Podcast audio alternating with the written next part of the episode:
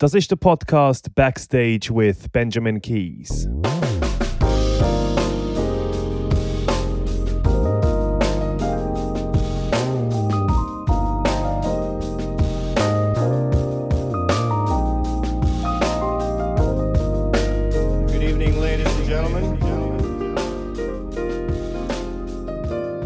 Herzlich willkommen zu der elften Folge und gleichzeitig der ersten Folge der zweiten Staffel.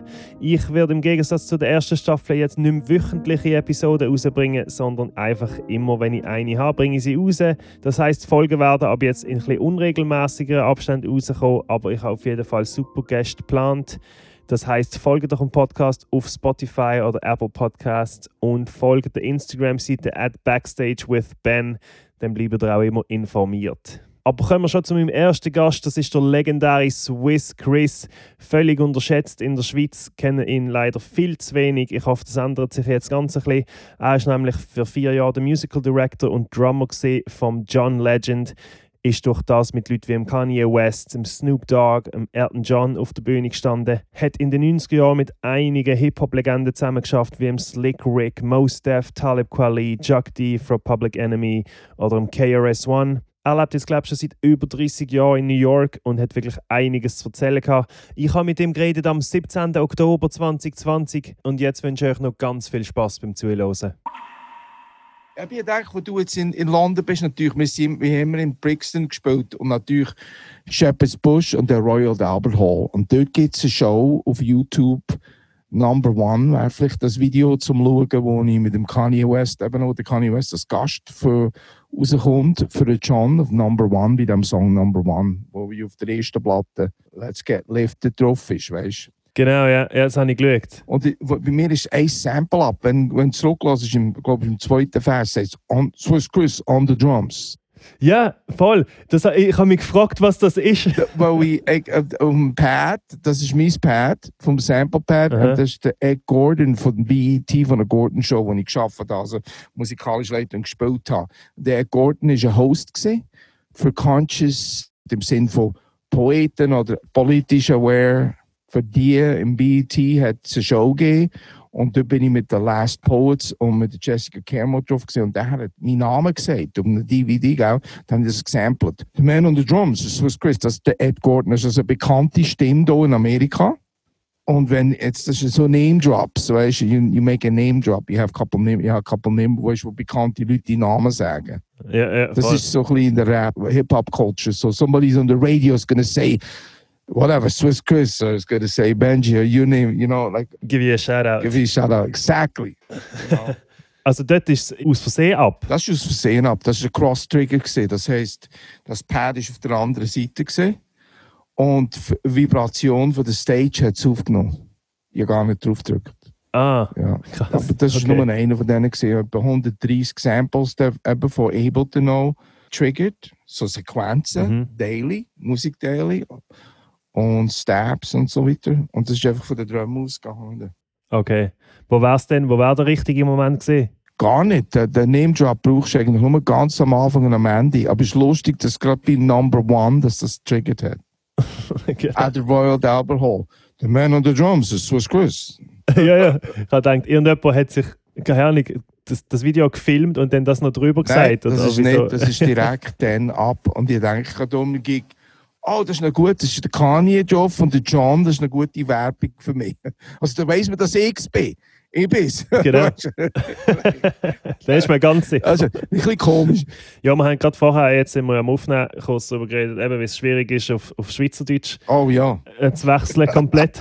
du hast einen größeren Teil von deinem Leben mittlerweile in Amerika verbracht als in der Schweiz, Mhm. oder? Ja, es ist natürlich äh, äh, ja, schon lang, ist so, lang. Ähm, ja, das Doppelte, ein bisschen mehr als das Doppelte. Das heisst, wenn du mit, mit 20 weggehst und jetzt 40 bist, ein bisschen älter natürlich. Und sagst in L.A., sagst du immer etwa 10 Jahre jünger übrigens. Weißt du, wenn du in L.A. bist, bist du 10 Jahre jünger. Viele, viele sagen einfach, nehmen sagen, New York ist okay, ein bisschen älter bist. Aber in L.A., das ist so eine, äh, die amerikanische Kultur, kennst du, äh, ist sehr eine junge Kultur. Und immer wieder neu und, und new recycle, new, neu, schnell und, und natürlich wie bei allen. Wir haben sehr wahrscheinlich viele können das. Du spielst in so vielen Bands, die alle haben einen Deal, aber die meisten Deals gehen nie an. Mhm. Und ich habe einfach das Vergnügen gehabt und immer noch mit Leuten zusammen zu arbeiten, wo der Deal nicht mehr angegangen ist. Das heisst, den Grammys oder auf Welttournee oder Plattenverträge und so weiter und, und vorwärts und rückwärts. Ja, da werden wir sicher noch drüber reden, natürlich. Aber tun wir doch mal dort ein bisschen. Wo bist du geboren? Also ich bin Muri bei Bern geboren, aber äh, im Gäu, Neuendorf, äh, im Gäu aufgewachsen. Also zuerst bist du ja nach Berkeley, oder? Ja, und Ist das der erste amerikanische Stopp gewesen? ja, Boston. Ja. ja. Wie alt bist du? Das ist 21. Das ist nach dem, nach dem, nach dem KV, da bin ich noch, habe ich äh, äh, daheim noch gearbeitet, etwa ein Jahr, anderthalb Jahre, bin auf, was hat der geheißen, Jazzshow Basel für ein Semester, bei, bei Jazzshow Luzern für ein Semester, ein paar Klassen gegangen, und dann bin ich gegangen. Wie früh hat es denn schon angefangen bei dir, die Faszination, dass du eben vielleicht mal diesen Schritt machst? Oder wie kommt man auf Berkeley allgemein? Wie entdeckt man das? Schon also vor dem Internet gesehen, mehr oder weniger? Zu dieser Zeit, wo ich vielleicht noch, äh, mehr zurück, ähm, Mhm. zu meinen Onkeln. Ein Onkel ist der Jörg Flöck und sein Sohn ist der JJ Flöck. Und der hat Gitarre gespielt. Ah, und ja, ist, ja, mein ja. Cousin ist jetzt gerade, heute hat sehr wahrscheinlich eine Scherpe rausgekommen, der Funk-Scherpe mit The Next Movement. Das ist ein ganz äh, super Typ. Und mein Götti ist sein Vater und der hat immer Gitarre gespielt und gesungen. Mhm. Und der, eine Onkel hat trommelt und der andere Onkel ist auf Amerika gegangen und als die gemerkt haben, dass ich Interesse hatte an Musik, hat er mir ein Buch geschickt. Und das ist das, das Studio Big Band Drumming Buch gewesen. Das ist so ein Buch, das kennen vielleicht noch ein paar, es ist mehr so für Drummer, aber es ist so ein LA-Funk, noch geil, Studio, Jazz, Funk, Latin, alles so ein bisschen zu dieser Zeit äh, reminiscent, also zurückgehen zu dieser Zeit, wo, wo es viel Live-Musik gibt im Studio und in der Filmproduktion und dort so Charts gegeben und der Steve Halton ist einer von den Bekannteren gewesen, der auch die Jobs gemacht hat. Der hat ein Buch geschrieben und das ist auf Englisch gesehen, wo all die musikalischen Terms und alles, die also Begriffe und auf Englisch gesehen und das habe ich schon eigentlich als Zwölfjähriger mitbekommen. Das hat mir ein bisschen, noch ein bisschen mehr Zugang zu, zu dieser Kultur gegeben neben dem, dass wir pro Auto einen Plattenladen hatten, wo viel eben, äh, amerikanische Musik, ähm, viel schwarze Musik gespielt hat. Ich bin zuerst an Tante Agostini gegangen, äh, in der Schweiz. Das war ein neuer Ableger gesehen, in Olten. Und habe mich eigentlich interessiert. Ich wollte auf Paris. Wollen. Bin auf Paris gegangen, Ah. bin auf Nordafrika, bin gereist. Und dann bin ich wieder zurück in die Schweiz. Aber ich denke, nein, ich einfach auf Amerika, weil es dort wirklich kreiert. Die, die Dale Artform, Rhythm and Blues, Hip-Hop, R&B, das hat mich beeinflusst. Und irgendwie, dann Boston ist noch eine gute Ding gewesen, weißt, so eine Zwischenphase. New York ist schon wieder grösser. Boston ist, äh, schon wieder europäischer eigentlich. Die Stadt auch selber, Architektur, und es ist einfach noch kleiner, es ist ein College Town. Das heisst, du hast da schon, mehr ist kompatibel, es sind 40 Universitäten. Das heisst, es ist dann schon äh, die jüngeren Leute. New York ist einfach so gross. Also, man ist super gross. Und das war so ein bisschen der Zwischenschritt. Gewesen. Und Berkeley hat einfach Katalog angeschaut und interessiert gewesen? Und, und bei uns ist es natürlich so gewesen, in der Schweiz. Zu denen, die, die zu Basel und Sozialunterricht geben, das sind die ersten gesehen, die zurückgekommen sind von Boston. Und dann hatte ich Drumlehrer von dort. Viele Drummer, die sind in Berkeley gegangen und dann haben sie es nicht, nicht, nicht mehr und sie ein Drummers Collective. Wieso? Und du hast müssen, äh, Keyboards, hast müssen Harmonie und Ear Training. Die meisten Lehrer, die ich hatte, die sind ein Semester in Boston und das war über wem eigentlich ein zu viel. Gewesen. Und dann haben sie wollen nur intensiv auf Schlagzeug lehren und dann wieder spezialisiert sein. Was natürlich auch gut ist, es hat ja viele spezialisierte Lehrer, weißt du. Berkeley ist ein bisschen mehr eine Schule, wo ein bisschen alles muss können, nicht nur, nicht nur um Schlagzeug geht, wo eigentlich Musik generell wichtig ist. Wie lange bist du denn gewesen, schlussendlich? Viereinhalb Jahre. Sommersemester nie gemacht, immer gedauert. Oder heimkommen und ein bisschen Tourneen machen. Das hat man dann auch etwas gebracht, weißt Natürlich als Schweizer Mittelstand, Schweizer aus dem Gäu, habe ich den Vorteil gehabt, dass ich natürlich eine gewisse Infrastruktur hatte schon. Von daheim, wo mehr Voraussetzungen gibt. Eben im Sommer gehen Tourneen machen. Die Schweiz, ich finde, ist eine super Voraussetzung. Grundausbildung und natürlich auch einfach von der Kultur her haben wir eine Chance, irgendwie alle Noten anzugehen. Du findest die Schweizer alle Noten. Du bist ja schnell so ein bisschen der Funk-Hip-Hop-Drummer geworden, eigentlich, oder? Zu dieser Zeit, ja, eigentlich, also bei mir, ich habe immer Dennis Chambers, also auch Zeug transkribiert und so, an der Berkeley bei Funk Fusion Typ gesehen. Und habe natürlich äh, mit, dem, mit dem John Blackwell, God bless John Blackwell, und den Prince gespielt. Zu dieser Zeit sind wir zusammen in die Schule gegangen, wir haben zusammen geübt. Der John Roberts, der mit der Janet Jackson gespielt hat, da ist so ein bisschen meine Vorbild. Also für mich war es so, ich bin Berkeley gekommen und bin einfach überrascht gewesen, wie viele super Musiker das dort hat. Und ich habe mit schon, und zum Teil, die meisten, nicht alle, haben fertig gemacht. Viele sind kaufen ein Semester oder zwei und sind nachher auf der Welttournee. Berkeley ist so ein bisschen, eigentlich die einzige zu dieser Zeit Metropole für Musik, weil es die grösste Musikschule war. Jetzt hat sich natürlich, kannst du sagen, meine Kultur hat sich alles verändert. Es ist dezentralisiert jetzt. Das hat sich total verändert. Seit, seit wenn MySpace angefangen hat und dann nachher natürlich nachher auf YouTube und so weiter, hat sich das eigentlich verändert, dass du nicht mehr eigentlich an zentrale Orte fast wie LA, New York, uh, London, Berlin oder was auch immer. Unsere Szene hat sich verändert. Du siehst jetzt Leute, die mit einem 400 Dollar Laptop in Miami in einem Hotelroom ja, ja. Wie soll ich sagen? Es hat sich schon ein bisschen verändert. Äh, und, und, natürlich. Ja, vor allem halt Producing, Songwriting, das kann man natürlich von Total, überall machen. Ja, und, und äh, äh zu, zu meiner Zeit hat es mehr Spieler gehabt. Das Songwriting Department ist nicht groß gewesen, nicht viele Sänger es ist einfach, wenn du noch jemand gehst, was 3.000, 4.000 Leute hat, die das Gleiche wollen. Weißt du, wo alle jetzt von anderen Kulturen kommen, lernst du eigentlich von den Schülern. So viel wie von den Lehrern. Und das ist das Interessante. Bei uns ist es einfach vergnügt, dass du alle Noten hast können. Und wie soll ich sagen, angehen und reinsitzen. Dass du eine Chance hast, auch wenn du nicht so gut bist wie ein anderer, dass du am Schluss gleich noch hast spielen und etwas gelernt hast davon der Direktkontakt, die eigentlich äh, persönliche, men menschliche Lehrkurve, die hat sich jetzt verändert. Das ist mehr auf Editieren. Jetzt tust du dich selber aufnehmen, editieren, editieren, kopieren, editieren. Das ist eine ganz andere äh, Kultur. Und ich bin jetzt gerade mit drin aufgewachsen. Ich Vergnügen, gehabt, dass ich Technologie gebraucht habe. Und als ich auf New York gekommen bin, habe ich sehr simple Setup, aber mit elektronischen Sachen. Das heisst, der Bandleader oder der Plattenfirma konnte sagen, oh, ich will dies näher. Ich will, dass es genauso tönt, spiel einfach. Da habe ich einfach gerade gespielt, keine Fills.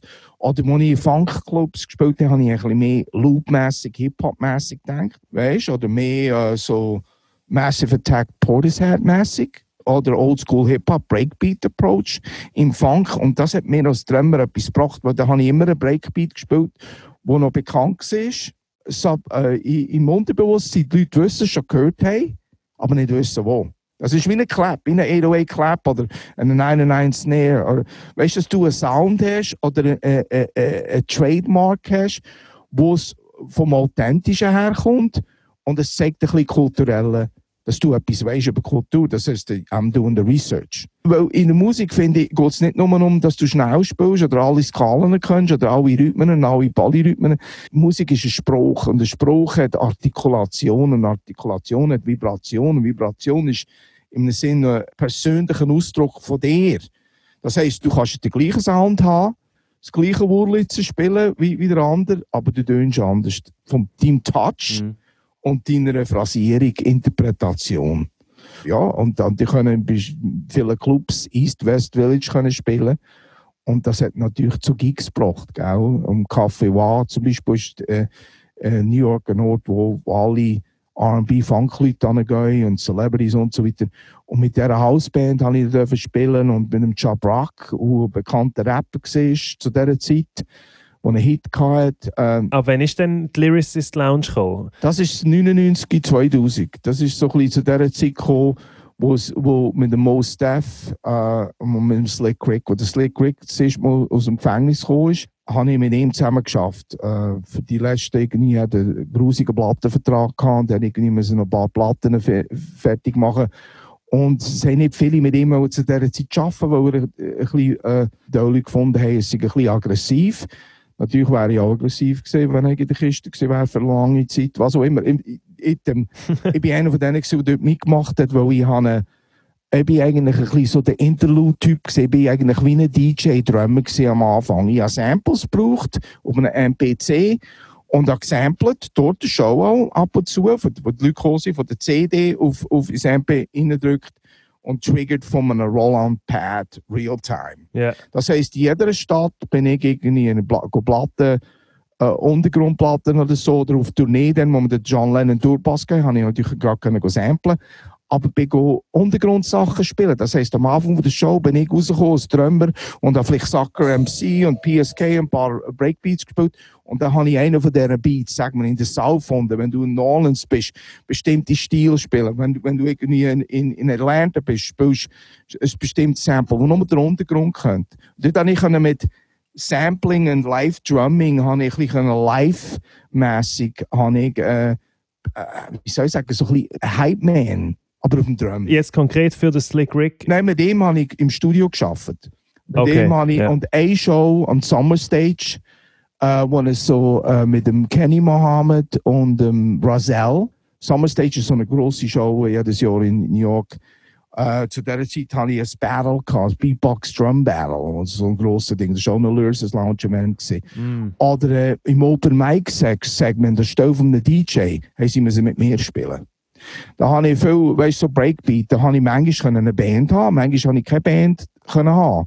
Lewis' Lounge Tour, die ich gemacht habe für etwa 30 Tage äh, mit Rockers Records.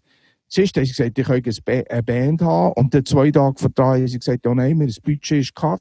Da habe ich äh, einen PC gepostet, bin zum Johnny Juice, ein Public Enemy DJ, der die ersten zwei Platten Scratch gemacht hat, zu ihm rausgegangen, Long Island, und einfach Platten gesampelt. Habe die eine dort Maschine geladen, und, und, und dann habe ich triggert und dazu gespielt zu Samples. Showmäßig, live-showmäßig hat das abgedrückt. Das hat mir ein bisschen einen Vorsprung gegeben in New York oder einen Namen, dass ich arbeiten konnte, weil, oh, der arbeitet nicht nur Drums, der braucht Samples und wow, das ist eine Ein-Mann-Band, weißt du, so ein bisschen One-Man-Band mäßig. Fast. Okay. Ja, muss mal erklären, weil ich kenne, also ich bin ja ein großer Hip-Hop-Fan gesehen, vor allem früher auch und voll so mit 90s-Rap aufgewachsen. Ja. Lyricist Lounge habe ich natürlich auch, auch die paar Compilations habe ich und gelost früher und eben, das ist ja von Raucous Records und dort ist auch Blackstar, also Talib Kweli, Mos Def und die sind alle von dort, also sind dort Ja. gestartet. Mhm. Was ist denn Lyricist Lounge genau gesehen in New York? Ah, so wie sie es zusammen gemacht haben, viele Leute denken, Lurses Lounge ist ja ein Gebäude. Nein, das ist eine Organisation, die verschiedene Gebäude äh, mietet.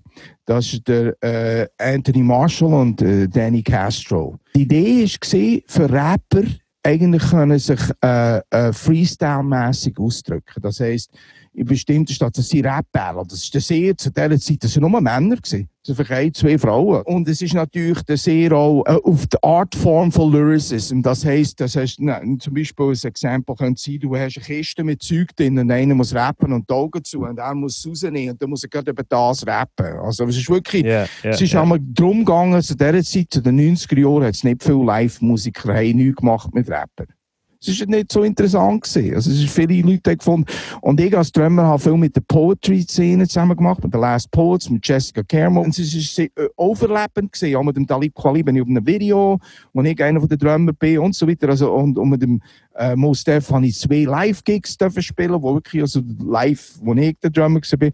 Zu dieser Zeit, also, äh, be bevor das er ähm, die, die Live-Band zusammen tut. Was mehr geil gefunden hat am Ganzen ist, dass du akzeptiert worden bist, weil ich so Schlagzeugdrummer, halb Schlagzeug-DJ bin, haben viele gefunden, wow, das ist verdammt geil, er spielt Schlagzeug, macht auch noch Samples und macht das und, und, und so weiter.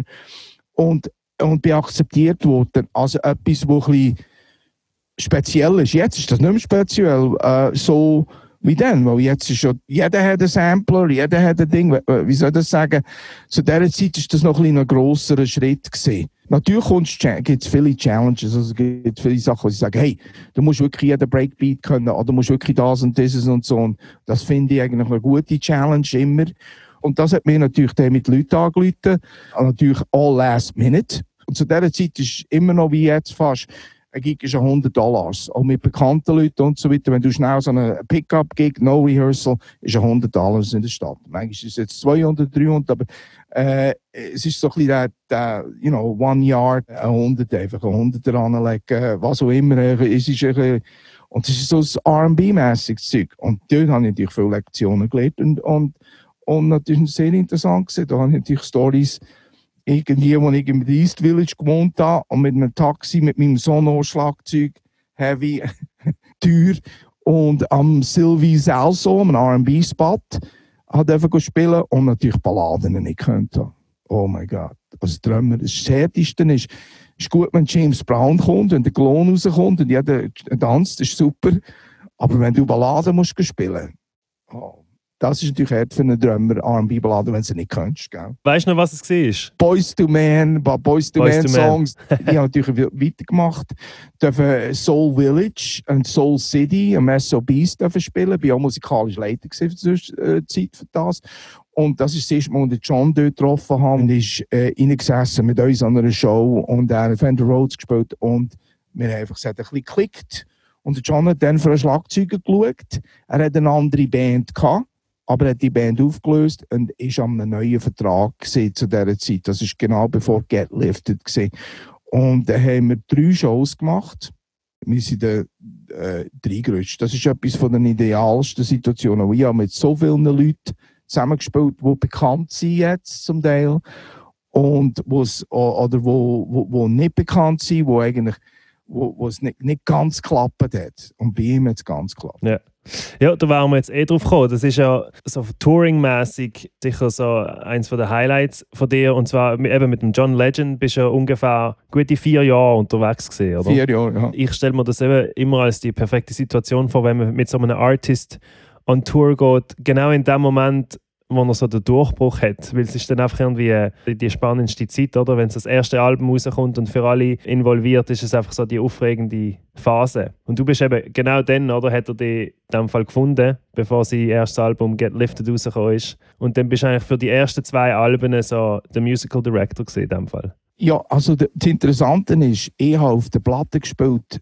äh, also ein Song hat er gewusst, dass ich drauf gespielt habe. Ich habe auf der ersten Platte gespielt, bei So High, wo ein Sped Up klickt, Mhm. wo also schnell wird und langsamer wird und so weiter. Das war noch Ah, ja, interessant. gewesen, ein bisschen heavy. Ja. Und ich habe zu dieser Zeit parallel äh, Platinum Sound Record Studio mit den Leuten von Wyclef Jean und denen zusammengearbeitet als Studiodrummer, weil ich schon zu der Zeit der Studiodrummer war. Und es hat es dann einfach dann nachher gegeben, dass ich eigentlich auf, auch auf seiner Platte gespielt habe. Neben dem, dass ich live gesehen bin mit ihm. Das ist äh, überschnitten. Okay. Das ist noch lustig, wir haben gelacht, der und ich. Das hat das gar nicht gewusst, dass ich auf dieser Platte eingespielt habe. Und auf der zweiten Platte habe ich auch Safe Room und Stereo eingespielt. Das sind natürlich viele Sachen, die du einspielst als Session-Typ zu dieser Zeit, weißt du nicht, welcher Klient. Manchmal nice die auf für einen Klient und es ändert, und am Schluss, äh, ist der Beat verkauft worden an eine ganz andere, sogar eine andere Plattenfirma. Und auf Produzenten ja. drauf an. Zu dieser Zeit hat auch Sony die eigene Studio noch off gehabt, wo ich mit dem Method Man, mit diesen Leuten können aufnehmen konnte. Durch Def Jam habe ich natürlich viele Sachen gemacht. Äh, dank, dank äh, Lurses Lounge wieder, äh, dank Fat Beats, wo ich auch mit denen geschafft mit dem Afro mit ein paar Rapper, die niemand kennt jetzt, Backpacker, weißt du, so irgendwie, Ja. wo Doch, ich doch, Shows den Afura kenne ich noch. Mit Premiere Beats. Ja, ja. So. Eben, du, das ist noch interessant, wie zum Teil, die die das nicht gedacht hat, dass, die, dass der alles das könnte, dass das so rausgekommen ist. Weil da ist das, hat das nicht so ausgesehen, wie das etwas, wie soll ich sagen, wenn du drin bist, weißt du nie, wie gross oder klein etwas ist.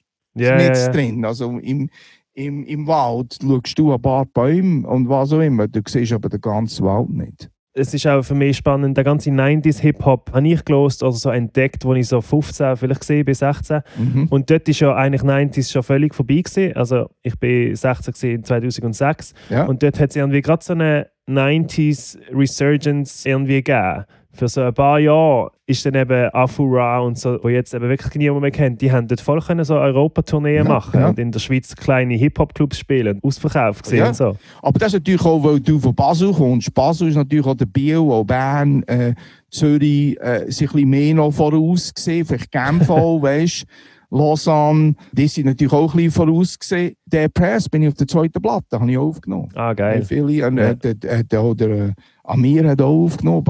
Also, äh, ich habe total stolz, zwei Welttourneen dürfen machen, eben mit dem John Legend und, und dann eine andere Tournee mit der Gloria Gaynor und ein paar Leuten und verschiedenen Artists. Aber äh, die Erfahrung ist natürlich äh, mit einer riesen Plattenfirma und so ist super. Wenn du die Chance hast, das dürfen zu machen und von dem kann ich etwas mitnehmen und dankbar sein, dass ich, und natürlich dankbar, dass John zum Beispiel als Chef, äh, äh, habe Writing Credits auf so Sachen. Also ich mache Punkte, habe Punkte, die sie selten, manchmal machst du nur Union oder Session und sagst einfach 5000 und that's it und dann no Backend und äh, Mechanical Rights, weißt, ist wichtig. Das ist wichtig, dass du eben auch die Werte kennst und das Publishen bekommst. Und das hat manchmal die Leute schießt natürlich auch an, wenn du die eigenen Werte kennst.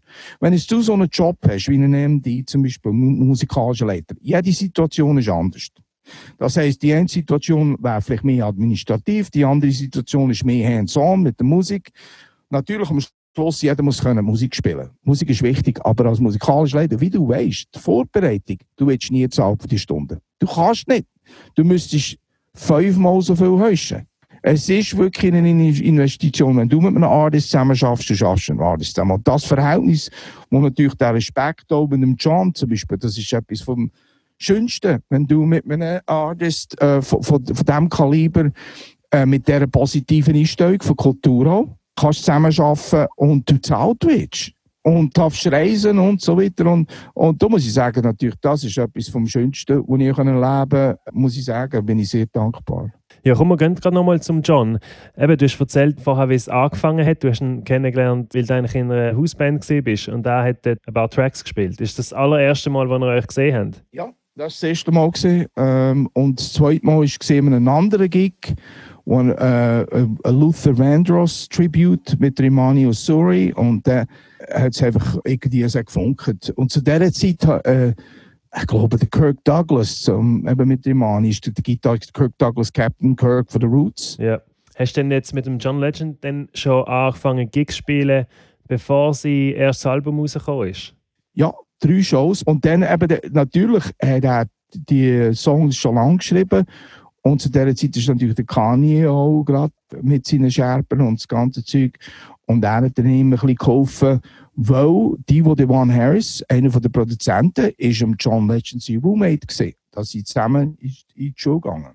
Ist ein super Producer, super Typ und das ist im Kanye West sein Cousin sein Cousin gesehen. Ich bin dort, wo der Kanye vor 20 Jahren gespielt hat, in der alten Knitting Factory, wo niemand hin konnte. Äh, ja, ja. Es gibt die zwei zwei DVDs, oder, wo du mitgespielt hast. Das eine ist äh, The House of Blues. Ja, in L.A. In L.A., nach dem ersten Album und dann oder Tour zum zweiten Album Live in Philadelphia. Mhm. Die DVD, die habe ich früher noch gehabt, Live in Philadelphia bei mir daheim. Oh, und die habe ich vor zehn Jahren und schon habe ich das schon geschaut. Oh, super. Wo ich glaube noch gar nicht, ich bin nicht ganz sicher, wo ich es vielleicht noch nicht gecheckt habe, dass, der, dass ja ein Schweizer am Schlagzeug ist, habe ich glaube die DVD schon geschaut damals. Oh, super. und sehr geil gefunden. Was ist das Highlight gewesen, so für dich persönlich jetzt von diesen vier Jahren? Ihr habt ja wirklich alles gespielt, also sogar ist das mit dem John gesehen, Nobel Prize. Ja, das ist auch mit dem John Legend gesehen, ja. Nobelpreis. Was Highlight ist, weil du jetzt in London bist, ist Royal Albert Hall. YouTube Royal Albert Hall, John Legend, Kanye West, Number 5. Drei Tage haben wir gehabt, für die Platte, die neue Platte zu lernen, für die Band. Also drei Tage. Und wir haben schon vorher vorprogrammiert und ich auf der Platte gespielt, auf Stereo und, und Safe Room, aber nur drei Tage in London. Und das ist einer der geilsten Gigs gewesen. Also Royal Albert Hall, also wirklich. Okay, Led Zeppelin okay. hat dort gespielt und, und irgendwie Cream und weißt du, irgendwie, ja. ja. Royal Albert Hall ist heavy. Also es ist lustig, dass du das sagst. Led Zeppelin hat da gespielt, weil der Roman Roth, der Drummer von Simply Red, ist schon bei mir im Podcast gesehen und er hat auch erzählt von, wie sie den Royal Albert Hall gespielt haben und er hat genau das gleiche gesagt, ja, Led Zeppelin sind da gewesen. Und er hat, glaube ich, sogar der John Bonham Phil ja. hat extra in der Royal Albert Hall gespielt, wo er dort auf der Bühne war. Oh, der Roman Roth, der ist super. Der ist auch ein super Typ. Ich kenne ihn von früher. Also, äh, ja. Ein super Typ, super Lehrer und einfach ganz musikalische äh, Person und einfach ein cooler Sieg, ja, natürlich. Ja, ja, Swiss Drummer Connection. Lustig, ich habe gar nicht gewusst. Ich habe das erst jetzt äh, im Interview gecheckt, dass du in dem Fall der Cousin vom JJ. Äh. Ja, da, da, das ist mein Cousin, der ist äh, fünf Jahre Also, wo, er hat gesagt, er sei beeinflusst worden, er hat Schlagzeug gespielt, hat dann die Krokus hat ihn beeinflusst aber eben mit einer Gruppe heimgekommen, die äh, was einen Downbeat Award gewonnen hat, Berkeley Band, Beat Connection. Und das war so ein bisschen All-Time Funk Jazz. Gewesen. Und er ist mich schauen und von denen weg hat es immer Funken gegeben, das kann ich auch, mache ich auch. Und er macht eine hure gute Sache und findet super, was er macht. Und ich finde einfach, es ist eben, äh, äh, jetzt, zu der Kultur heutzutage, ist es nicht mehr so wichtig, irgendwie äh, an die Ort zu gehen. Vielleicht ist es wie wichtig, was du machst selber und wie du dich selber organisierst. Findest du nicht auch? Also ich meine, das ist super. New York, die Szene und ich finde die Interaktion und alles gut. Aber ich glaube, die Zeit äh, hat sich ein bisschen verändert heutzutage, wie die Leute einander treffen. Es ist mehr online und, und so weiter. Ja, man hat schon das Gefühl, es ist nicht mehr so wichtig, wo man ist. Aber gleichzeitig eben doch jetzt für das, was ich eigentlich will machen, ist schon Touring, Live-Shows und dann musst du eigentlich schon in London, New York, LA sein. Ja, da, von dem her muss ich schon. Ja. Es ist natürlich schwierig, irgendwie jetzt von der Schweiz aus quasi der Next John Legend auf die Tour zu kommen oder so. Also es ist eigentlich unmöglich, mehr oder weniger. Ich weiß nicht, wie das möglich wäre. Müsstest du irgendwie YouTube-Videos machen, die einfach crazy viral gehen und die Leute finden das so krass, dass sie die würden äh, einfliegen und du wirst der neue Drummer. Aber das, also, ist schwer vorstellbar. Oder? Was, was stimmt ist, was du sagst, wenn du zu in London bist, wachst du natürlich direkt auch mit den Möglichkeiten. Das heisst, du hast eine Möglichkeit, du hast eine Chance, dann hast du noch eine andere Chance und dann hast du wieder eine Chance. Und meistens, wie du Gigs bekommst, ist durch, durch eine Empfehlung von einem anderen, von einem anderen, von einem anderen, wo du etwas gemacht hast, ja. wo niemand eigentlich weiss. Weißt, du hast einen guten Job gemacht. Etwas. Ich habe zum Beispiel Gigs bekommen, ich auditioned äh, für äh, Motown Records für einen Artist. Und habe den Gig nicht bekommen. Ich war der Einzige, der kein Tape oder keine CD hatte. Aber ich habe es gerade transkribiert, kurz und, und den Rhythmus vor denen eingespielt. Sie haben gesagt, ich habe den Gig. Nachher haben sie mir zurück angerufen und gesagt, nein, es ist Nummer zwei wegen you don't look urban enough, du siehst nicht so aus, wie wir ja. wollen. Ich gesagt, kein Problem, okay, das, das, das kannst du nicht verändern. Oder Perücken anlegen vielleicht oder was auch immer. Oder, ähm, aber was gekommen ist, der, der dort war, hat mir empfohlen, dass ich mit, mit der Share spiele. Okay, okay. Ja, der Gig mit der Share aber nie gespielt. Ja, Rehearsals gemacht, uh hat so paar Gigs spielen, aber die Band ist geführt worden. Also unsere Band ist geführt worden, bevor, also ich bin bezahlt worden für eine Woche, SIA, in Probe und es ist nie rausgekommen. Also, die Share habe ich gar nicht auf meinem Resümee. Also, ich meine, aber ich bin einer von denen gewesen, zu dieser Zeit, fast in der New Kid on the Block. Ich habe Chancen bekommen. Und das ist, das ist, wo du am Ort musst sein. Du kommst ja, genau, genau. Möglichkeiten über, wo du in der Schweiz, wenn ich jetzt neu Dorf geblieben wäre und, und, und, und alle Jahr das Kästenholz äh, ein Open Air machen.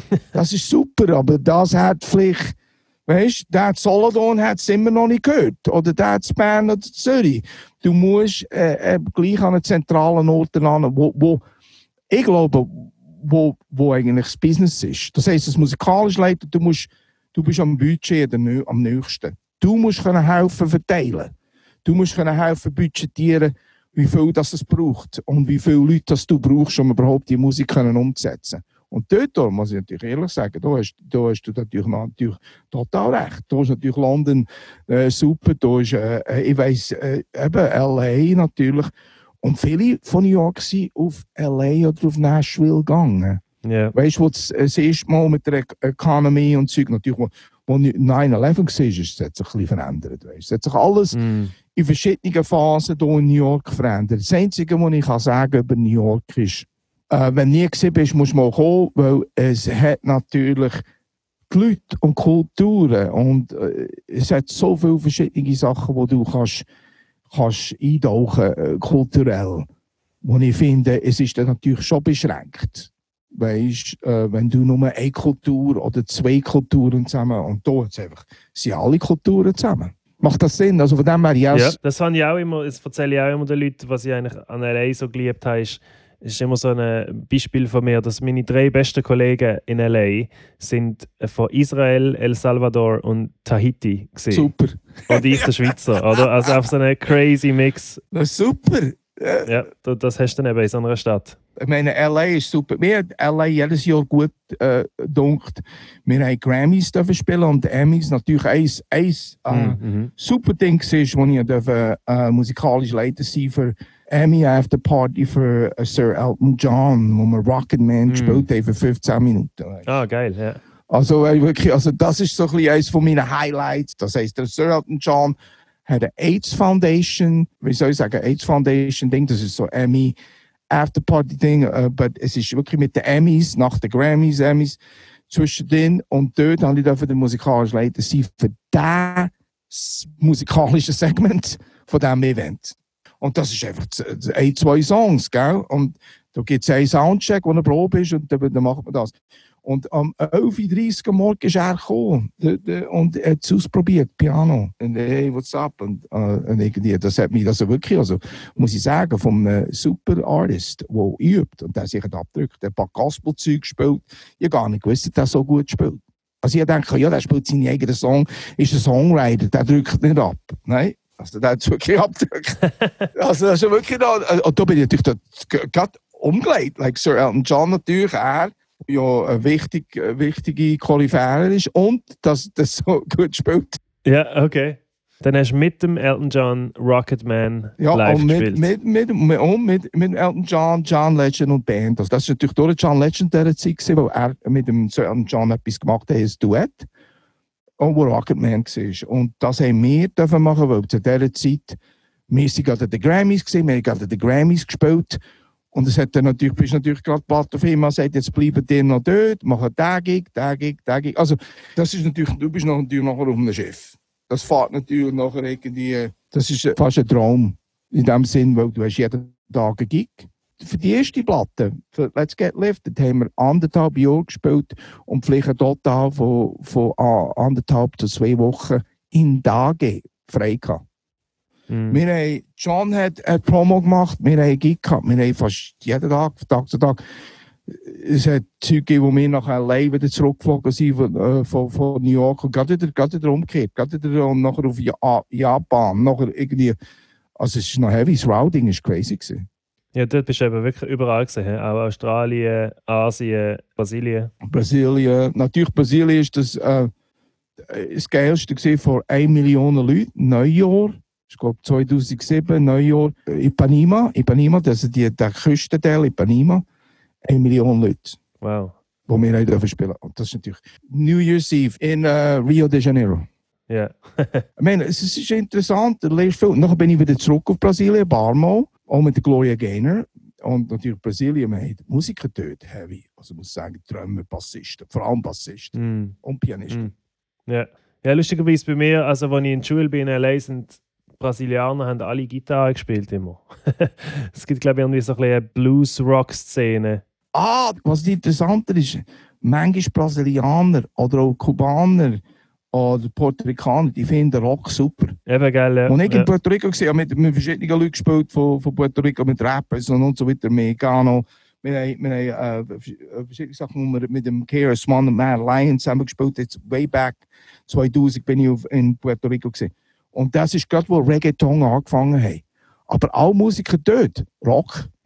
Mhm. Jamaika zum Beispiel, die haben gerne irgendwie 80er Jahre Rock. Wo du denkst, in Jamaika ist alles Roots, Reggae, Dancehall. Nein! Also die Leute, eben darum, das finde ich das Interessante, ist, dass Stereotypen, äh, das Denken, Ste Stereotypical Thinking, also weißt Stereotypes, sind gar nicht korrekt. Like London, wo du bist, das ist natürlich super Kultur. Ich denke immer an, an Massive Attack und Portishead und so weiter. Ich glaube, it's a recycling von Kultur, von, von, von Sachen. Es ist Recycling und wir sind in der interessantesten Zeit, glaube ich, von, von dem, in diesem Universum.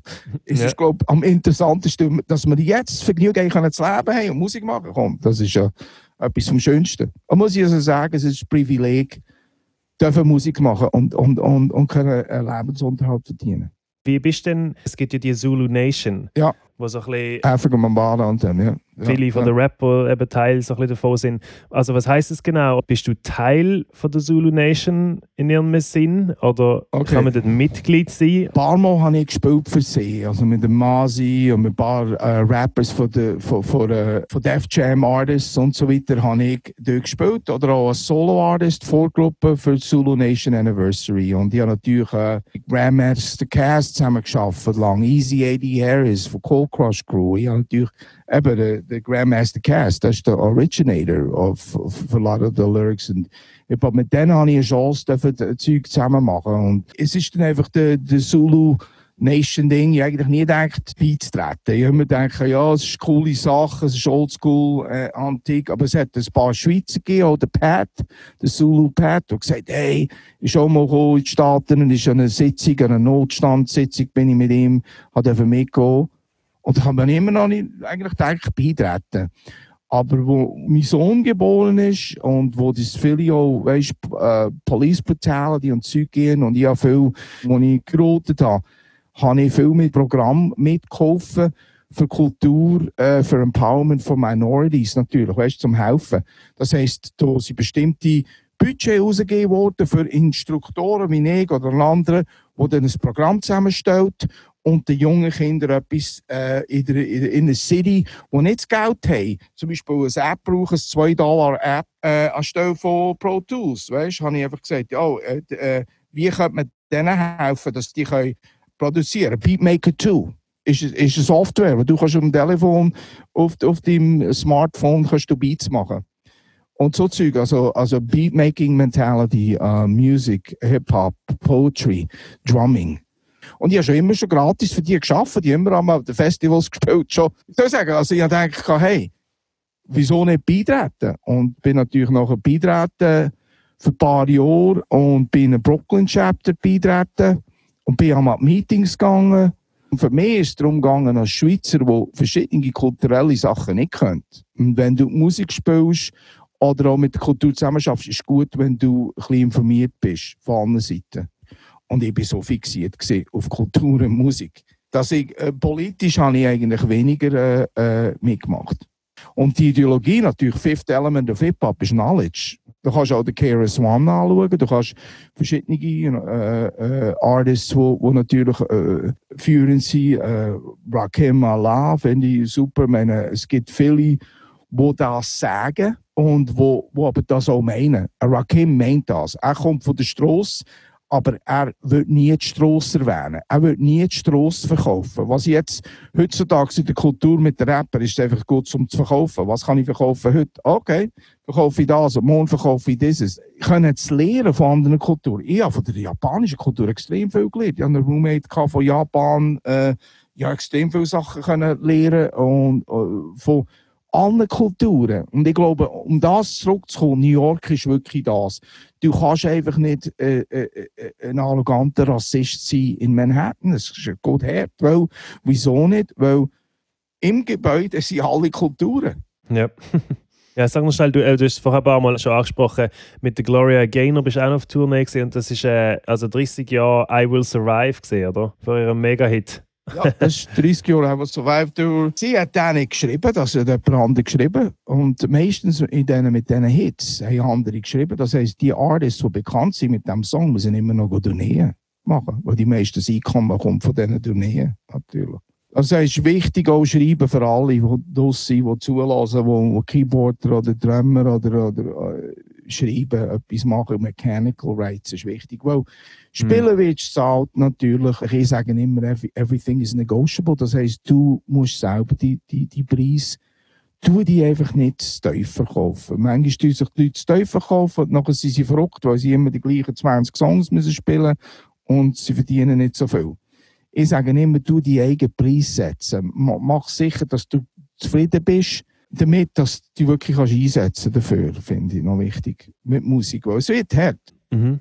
Dann kreuz und quer zum Schluss haben wir noch ein paar Sachen aufgeschrieben. Eben Jennifer Hudson habe ich gesehen, hast du einen Credit? Spielst du einmal auf dem Song, oder? Bring Back the Music bin ich ins Studio, äh, Platinum Sound Recording Studio, Midtown, und habe etwas aufgenommen, und ich nicht wusste, wer wäre. Und nachher ist es rausgekommen. Es sind ein paar Sachen eingespielt worden. Und ein Song ist für Madonna, ein Song ist für ein paar andere Leute. Und ich weiß immer noch nicht was, wo. Manchmal, wenn ich Zeug höre, höre ich, es könnte mehr sein. Ja.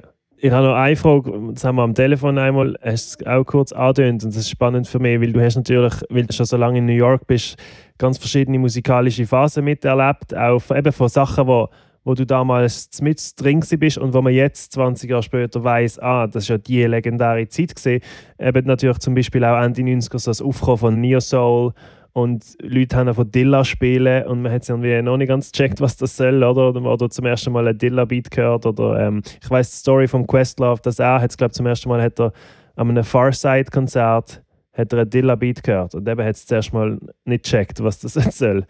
Ähm, und du hast auch, äh, was ist deine, deine Dilla-Story? Oh, ähnlich, ähnlich, ähnlich, wirklich ganz ähnlich. Wenn du vom Breakbeat-Kultur herkommst, bei uns ist es so, äh, Slum Village hat gespielt ähm, in Detroit äh, und die sind auf dem Bild gesehen mit, mit Lurses Lounge. Okay. Und, und, und ich bin dann dabei gewesen auf dieser Tournee und ich habe ein Intro gemacht mit Sucker MCs und Funky Drummer Beat und all das Zeug. Wer ist von der Lyricist Lounge am Start gewesen? Äh, der Mustaf war Headliner gewesen.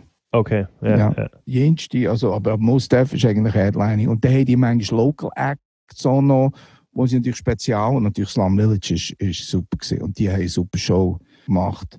Äh, aber als ich Beats gehört habe, weil bei uns ist alles ein bisschen mehr Breakbeat, mehr Quantized MPC, aber nicht Mhm. 60% Swing und so weiter. Es ist ein bisschen, äh, äh, ist einfach ein anderes, anderes Feel. Oder eben keine, keine, keine Quantization. Gell? Wenn du Zeug Mhm. hörst, siehst du mal äh, Polken an allen Orten rumfliegen.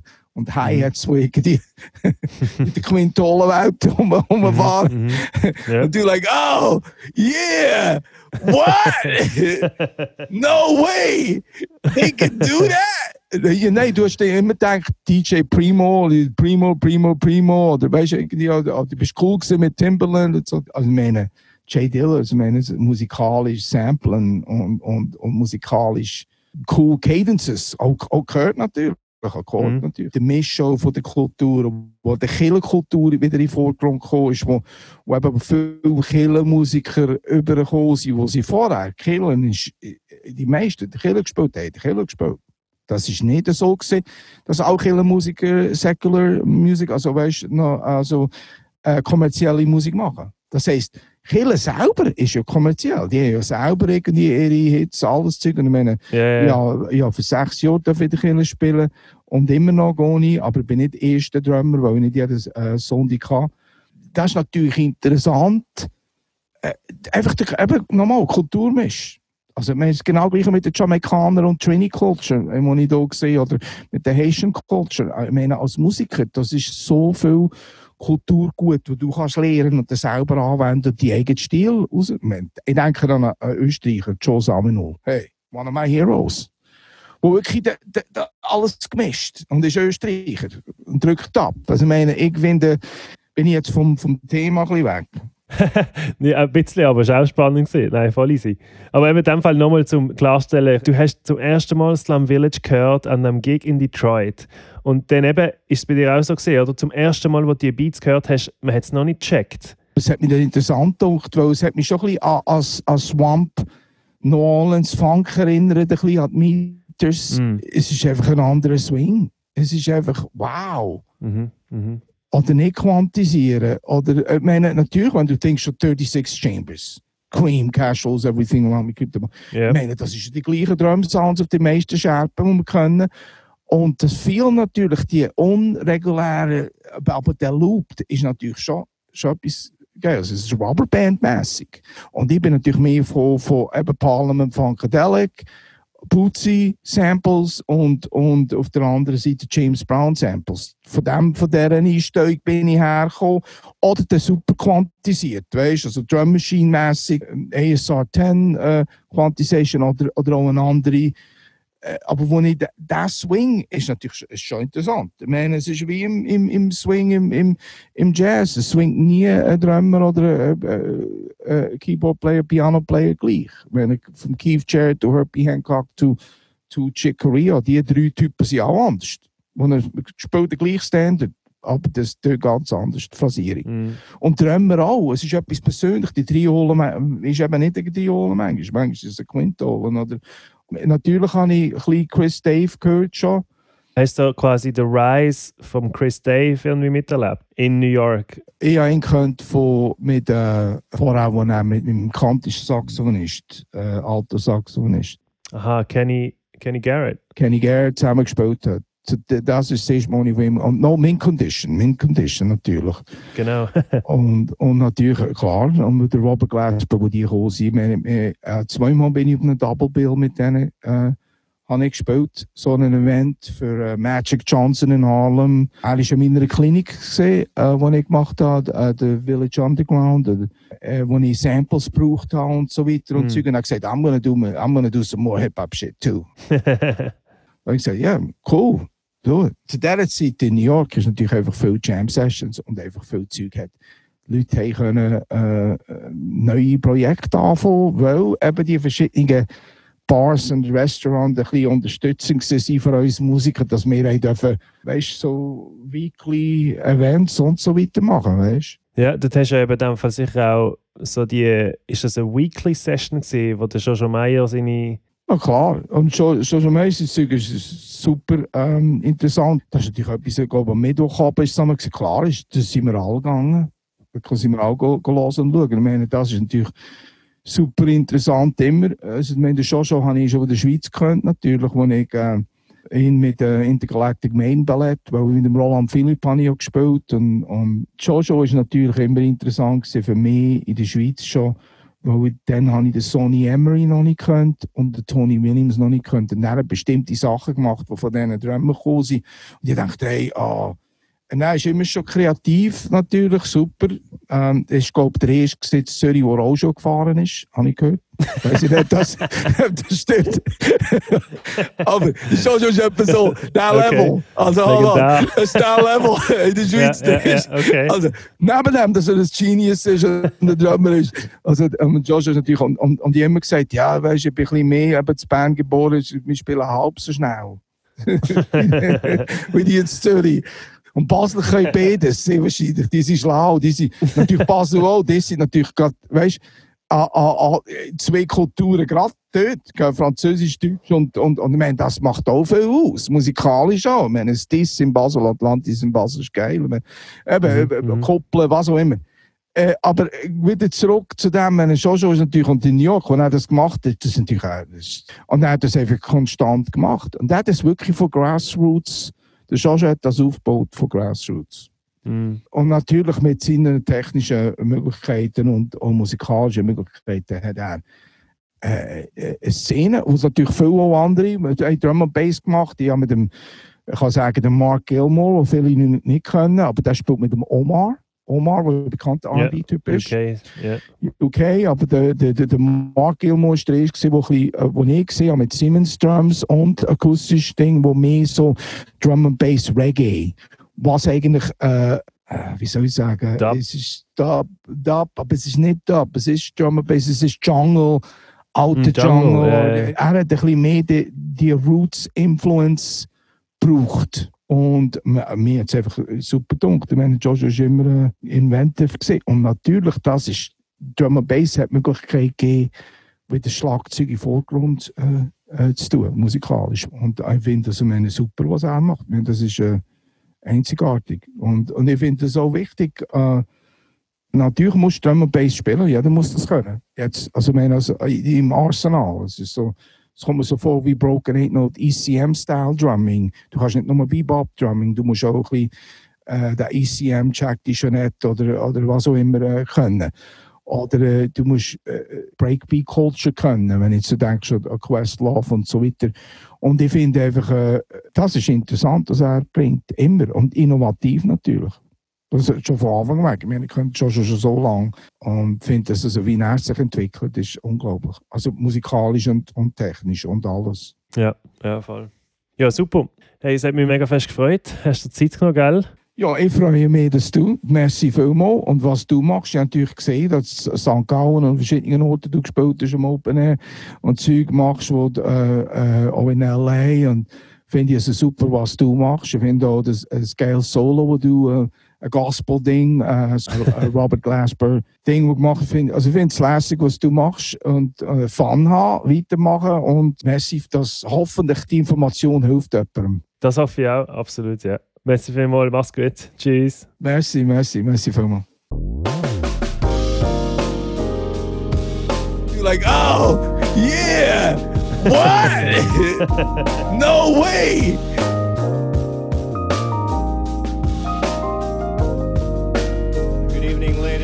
Gentlemen. Ihr wisst, wie es läuft. Über alles, was wir hier reden, gibt es Show Notes. Dort kann man alles nachschauen oder nachlesen oder nachhören. Und zwar ist das unter benjaminkeysmusic.com slash podcast. Außerdem folgt doch dem Podcast auf Spotify oder Apple Podcasts. Gebt ihm dort 5 Sterne, wenn ihr wollt.